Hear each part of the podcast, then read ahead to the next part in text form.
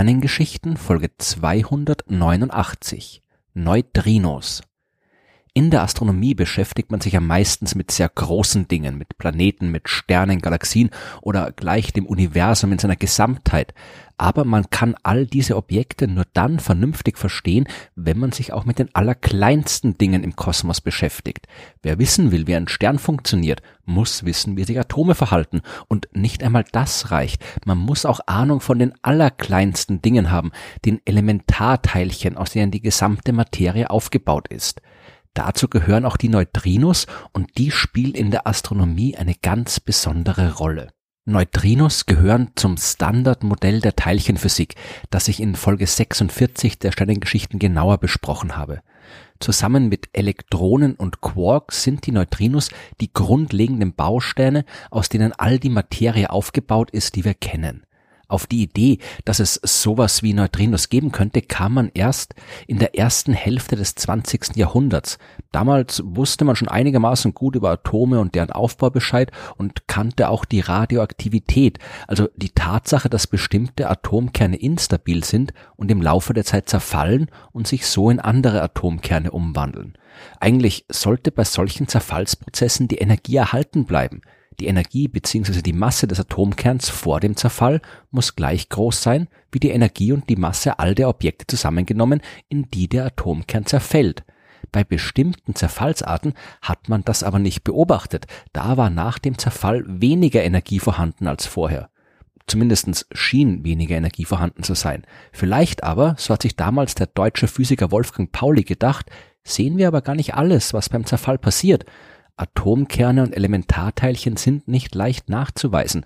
Dazu braucht es spezielle Methoden und vielleicht entstehen beim Zerfall auch Teilchen, die man mit den verwendeten Methoden nicht nachweisen kann. Dann ist es kein Wunder, wenn wir nach dem Zerfall weniger Energie messen als vorher. Pauli hat damals also in einem Brief an den italienischen Physiker Enrico Fermi im Dezember 1930 vorgeschlagen, dass es da vielleicht noch ein unentdecktes Teilchen geben könnte. Fermi hat das dann Neutrino genannt, also italienisch für kleines Neutron. Neutronen kannte man damals schon. Zusammen mit dem elektrisch positiv geladenen Proton bildet das elektrisch neutrale Neutron die Komponenten, aus denen ein Atomkern besteht. Mit den damaligen Methoden zum Nachweis solcher Teilchen konnte man elektrisch geladene Teilchen sehr gut entdecken. Das noch unentdeckte Teilchen, das Pauli vorgeschlagen hatte, musste also auch elektrisch neutral sein, sonst hätte man es sicher schon gefunden und es musste eine sehr geringe Masse haben. Es war also tatsächlich ein kleines Neutron, ein Neutrino. Nach Wolfgang Paulis Idee hat es dann aber noch mehr als zwei Jahrzehnte gedauert, bevor man im Jahr 1956 die Existenz des Neutrinos experimentell nachweisen konnte. In den nächsten Jahren hat man dann entdeckt, dass es nicht nur eine Neutrinoart gibt, sondern drei. Damit folgen die Neutrinos dem Muster, das sich auch bei den anderen Elementarteilchen zeigt. Es gibt drei Arten von Quarks und es gibt drei Arten von Leptonen und zu jedem Lepton ein passendes Neutrino. Das Wort Lepton hört man außerhalb der Teilchenphysik eigentlich selten. Zu Leptonen gehört das Elektron, also das negativ geladene Teilchen, das in den Atomen die Hülle um den Atomkern bildet. Viel anschaulicher sind Elektronen auch die Teilchen, die alltäglichere Phänomene wie den elektrischen Strom verursachen. Aber das Elektron hat auch noch zwei Geschwister, Teilchen, die sich wie Elektronen verhalten, aber eine viel größere Masse haben. Die nennt man Myon und Tauon und beide sind nicht stabil, sondern existieren nach ihrer Entstehung nur für ein paar Sekundenbruchteile. Zum Aufbau der Materie tragen Myon und Tauon wegen ihrer Instabilität nicht bei. Die normale Materie besteht nur aus Atomkernen und Elektronen. Aber Myonen und Tauonen können bei diversen nuklearen Reaktionen entstehen. Wenn zum Beispiel kosmische Strahlung aus dem All auf die äußere Erdatmosphäre und die Atome der Luft trifft, können dort Reaktionen ablaufen, bei denen Myonen erzeugt werden. Bei nuklearen Reaktionen entstehen aber auch Neutrinos. Und nicht nur Elektronenneutrinos, wie die ursprünglich entdeckte Art genannt wurde, sondern auch Myonneutrinos und Tauerneutrinos. Jedes Lepton hat sein eigenes Neutrino. Man könnte jetzt auf die Idee kommen, dass diese drei Neutrinoarten sich ebenso in ihrer Masse unterscheiden, wie das Elektron, Myon und Tauern tun. Also dass äh, Tauern-Neutrinos schwerer sind als Myon-Neutrinos und die schwerer sind als Elektron-Neutrinos. Und vielleicht ist das auch so. Aber die Masse der Neutrinos ist eine der großen ungelösten Fragen in der Physik. In der Theorie des Standardmodells haben Neutrinos schlicht und einfach keine Masse.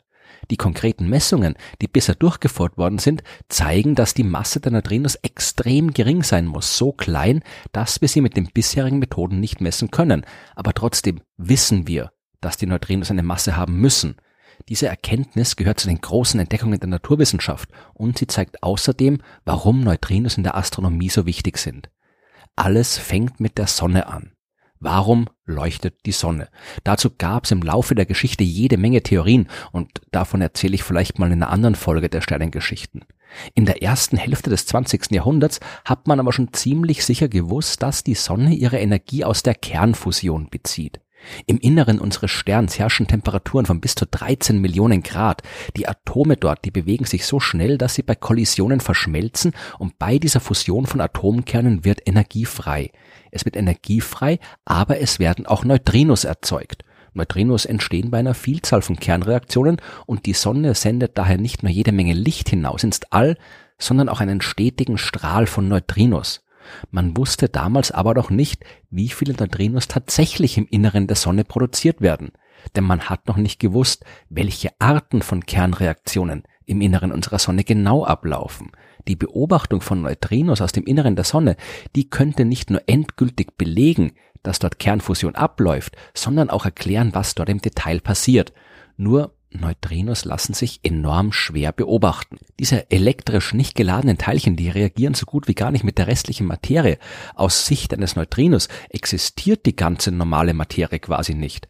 Wenn ein Neutrino auf die Erde trifft, dann merkt es davon nichts und saust einfach glatt durch. Nur ganz, ganz selten kommt es zu einer Wechselwirkung zwischen einem Neutrino und zum Beispiel einem Atomkern dann kann das Neutrino dort dafür sorgen, dass sich ein Proton des Atomkerns in ein Neutron umwandelt oder umgekehrt. Diese Veränderung des Atomkerns kann man nachweisen und so auch die Existenz des Neutrinos, das für die Veränderung verantwortlich war. Man kann jetzt zum Beispiel künstlich Neutrinos herstellen, zum Beispiel in einem Teilchenbeschleuniger gezielt Reaktionen ablaufen lassen, die Neutrinos in großer Menge produzieren und diesen Neutrinostrahl dann auf ein geeignetes Messgerät richten. Aber es ging den Wissenschaftlern ja um den Nachweis der Neutrinos von der Sonne. Die produziert mehr Neutrinos als jeder Teilchenbeschleuniger. Auf jeden Quadratzentimeter der Erdoberfläche treffen pro Sekunde ein paar Dutzend Milliarden Neutrinos.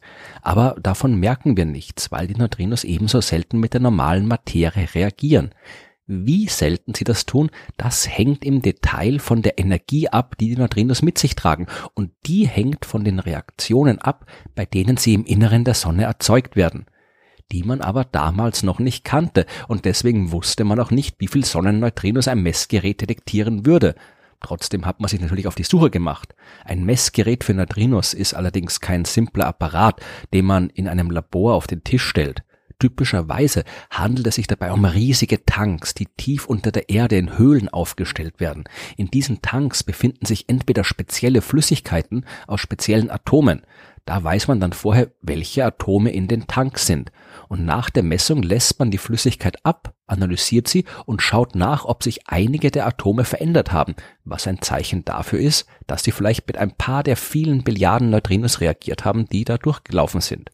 Oder aber man füllt die Tanks mit Wasser und Lichtdetektoren. Wenn Neutrinos auf die Atome des Wassers treffen und reagieren, entsteht dabei auch ein kurzer Lichtblitz, der nachweisbar ist und aus dem man sogar noch die Richtung bestimmen kann, aus dem das Neutrino gekommen ist. Es klingt ein bisschen seltsam, dass man sich tief unter die Erde begibt, um die Sonne zu beobachten, aber den Neutrinos ist es komplett egal, ob da ein paar Kilometer Gestein im Weg sind. Und in den unterirdischen Höhlen gibt es viel weniger störende Strahlung aus anderen Quellen. Wenn man dort was misst, dann kann man sich ziemlich sicher sein, dass es tatsächlich Neutrinos sind und nicht irgendwas anderes, das mit den Messgeräten reagiert. Man hat sich also in den 1960er Jahren auf die Suche nach den Sonnenneutrinos begeben und war auch ziemlich schnell erfolgreich. Damit hat man dann auf jeden Fall endlich mal nachgewiesen, dass in der Sonne tatsächlich Kernfusion stattfindet. Aber da gab es schnell ein weiteres Problem. Damals hat man mit theoretischen Modellen über den Aufbau der Sonne berechnet, wie viele Neutrinos produziert werden und wie viel auf die Erde treffen sollten. Die tatsächlich gemessene Menge an Neutrinos, die hat aber deutlich von der vorhergesagten Menge abgewichen. Die war nur ein Drittel dessen, was da sein sollte. Zuerst hat man die Astronomen für diesen Unterschied verantwortlich gemacht. Die theoretischen Modelle der Sonne, die sollten irgendwie falsch sein. Die Astronomen aber waren sich ziemlich sicher, dass damit alles mehr oder weniger in Ordnung ist. Sie haben gesagt, irgendwas muss mit den Messungen der Teilchenphysiker nicht stimmen. Und so war es dann auch. Man ist damals davon ausgegangen, dass Neutrinos erstens keine Masse haben, so wie es das Standardmodell ja auch beschrieben hat. Und zweitens sollten Neutrinos auch unveränderlich sein. Ein Elektronneutrino bleibt ein Elektronneutrino, ein Myonneutrino bleibt ein Myonneutrino. Das klingt ja auch vernünftig. Ein Elektron verwandelt sich auch nicht einfach so in ein anderes Teilchen. Wieso sollte das bei Neutrinos anders sein? Weil sie doch eine Masse haben wie der italienische Physiker Bruno Pontecorvo 1968 behauptet hatte.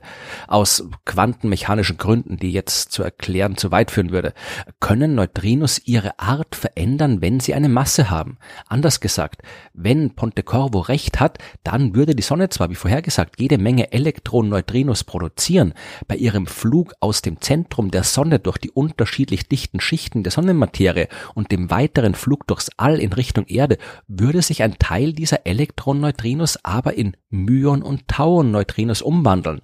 Vereinfacht gesagt, oszilliert ein Neutrino ständig zwischen den drei möglichen Arten hin und her. Und wenn auf der Erde ein Detektor steht, der nur eine der drei Arten nachweisen kann, dann verpasst man die anderen zwei oder misst eben nur ein Drittel der Neutrinos, die man eigentlich erwartet hatte. In den späten 1990er Jahren ist dann schließlich der Nachweis gelungen, dass genau das der Fall ist. Die Modelle der Astronomen über das Innere der Sonne waren korrekt und Neutrinos müssen eine Masse haben, denn sie wechseln tatsächlich ständig zwischen den Arten hin und her.